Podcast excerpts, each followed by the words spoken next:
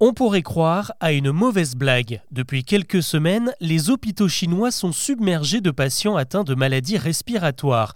Une flambée de cas qui rappelle forcément le mystérieux virus qui s'est déclaré en novembre 2019 et qu'on a tous fini par appeler Covid. Faut-il s'inquiéter de ce qui se passe aujourd'hui en Chine? Pourrait-on assister à une nouvelle pandémie? Avant d'aborder les autres infos du jour, c'est le sujet principal qu'on explore ensemble. Bonjour à toutes et à tous et bienvenue dans Actu, le podcast qui vous propose un récap quotidien de l'actualité en moins de 7 minutes. C'est parti cette fois, pas question de laisser place au doute. Cette semaine, l'Organisation mondiale de la santé a demandé des explications claires au gouvernement chinois sur la situation sanitaire du pays. Depuis plusieurs jours, les services de santé voient affluer des milliers d'enfants et d'adolescents touchés par un virus respiratoire. Plusieurs provinces sont touchées et on recommande à nouveau le port du masque et des mesures d'isolement en cas de symptômes, de quoi réveiller de mauvais souvenirs. Mais si elles n'ont pas beaucoup communiqué en 2019, cette fois les autorités chinoises ont pris le temps de rassurer. Il s'agit bien d'un virus respiratoire, mais pas d'une souche inédite comme c'était le cas du Covid. Le pathogène en question est connu et facile à traiter. Ce qu'on n'explique pas en revanche, c'est le profil des patients extrêmement jeunes. Très peu d'adultes ou de personnes âgées y sont exposés pour le moment. Pour en connaître la cause, il faudra des analyses plus poussées, mais pour certains experts, il pourrait s'agir de ce que l'on appelle une dette d'exposition.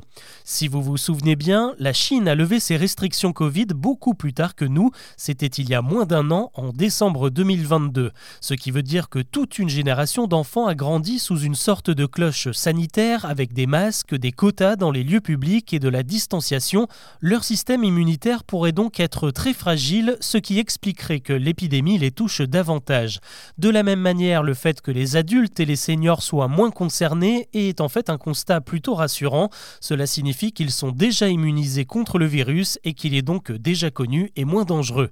Enfin, attention à ne pas confondre. Euh, dans l'actu ces derniers jours, on parle beaucoup d'une vague d'infections pulmonaires chez les enfants français, plus 36% de cas la semaine dernière. Ce phénomène est pourtant bien différent puisqu'il s'agit là d'une bactérie et non pas d'un virus. Dans tous les cas, au moindre symptôme, pensez à consulter et à protéger vos proches. L'actu aujourd'hui, c'est aussi la trêve qui a enfin débuté entre le Hamas et Israël. Depuis ce vendredi matin 6 h l'armée israélienne a stoppé ses opérations à Gaza pour permettre un échange entre une cinquantaine d'otages et 150 prisonniers palestiniens libérés par l'État hébreu. Si tout se passe bien, cette pause devrait durer jusqu'à lundi. Au moment où j'enregistre ce podcast, 12 ressortissants thaïlandais ont déjà été libérés par le Hamas, ainsi que 13 femmes et enfants. Leur libération a eu lieu à Rafah, dans le sud de la bande de Gaza où la Croix-Rouge doit les prendre en charge avant de les laisser retrouver leurs proches. À retenir également un ras-le-bol. En France, 9 femmes sur 10 déclarent avoir déjà été victimes d'agressions verbales ou physiques dans les transports en commun.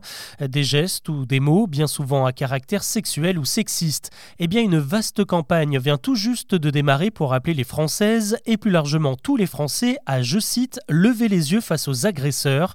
Des affiches vont être placardées un peu partout dans les transports et les métros. Une opération de sensibilisation va également être menée auprès des VTC et des taxis. Au total, 1 million d'euros ont été investis dans cette campagne. Action, réaction, le ministre de l'Éducation avait promis de sévir en cas de trouble lors des hommages à Dominique Bernard, le professeur décédé dans l'attentat d'Arras. Le bilan vient de tomber. Au total, plus de 600 sanctions ont été prononcées contre des élèves qui ont rompu les minutes de silence ou qui ont eu des mots ou des gestes inappropriés. 450 d'entre eux ont été exclus de leur établissement, dont 80 de manière définitive. Vous l'avez peut-être constaté si vous habitez en province ou dans des petites communes, depuis plusieurs jours et un peu partout, les panneaux situés à l'entrée des villes et des villages se retrouvent à l'envers. Un geste signé par les syndicats d'agriculteurs qui ont choisi cette petite blague pour se faire entendre.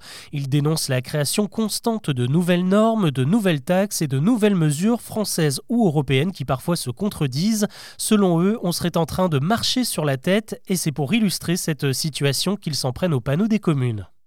Ça faisait longtemps qu'on ne parlait plus de lui. L'athlète paralympique Oscar Pistorius se prépare à sortir de prison dix ans après le meurtre de sa compagne Riva Steenkamp. Après trois procès, le Sud-Africain avait finalement été condamné à 13 ans d'emprisonnement. Il devrait retrouver la vie civile le 5 janvier prochain sous liberté conditionnelle. Les Français sont-ils toujours aussi généreux malgré l'inflation? Eh bien d'après une étude publiée dans le journal Les Échos, la réponse est oui. 3 milliards d'euros de dons ont été déclarés au service des impôts en 2022. Cet argent donné à des ONG ou à des associations a même connu une hausse de 6% en l'espace d'un an alors que la crise énergétique et la flambée des prix avaient déjà entamé le pouvoir d'achat. Selon les analystes, c'est justement cette période compliquée avec la guerre en Ukraine qui a poussé les Français à sortir le chéquier.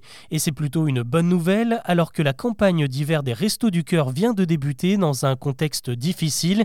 Et pour rappel, si vous écoutez cet épisode avant lundi, la Banque alimentaire organise sa collecte ce week-end un peu partout en France. Les bénévoles vous attendent dans les supermarchés pour faire le plein de denrées alimentaires et de produits d'hygiène.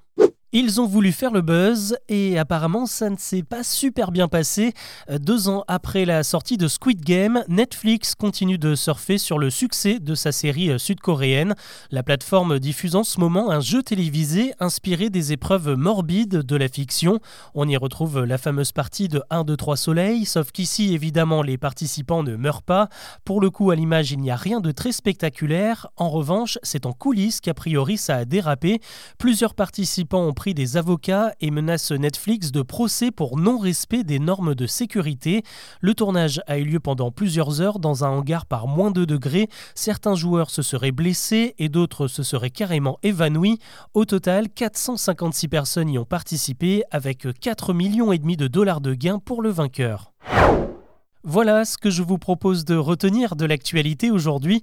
On se retrouve très vite pour un nouveau récap.